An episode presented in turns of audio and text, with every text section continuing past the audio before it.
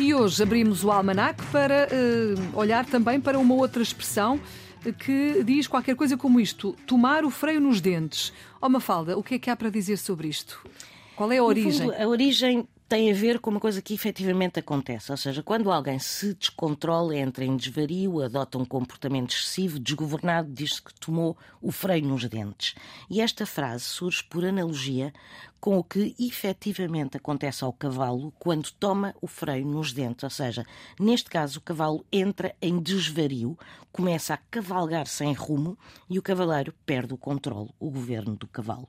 E daí é tomar o freio nos dentes. Pronto, está explicado. Obrigada, Mafalda Lopes da Costa. O Almanac de Ouvido é para ouvir aqui, a esta hora, sempre na Antena 1, mas também fica disponível para ouvir quando quiser na RTP Play.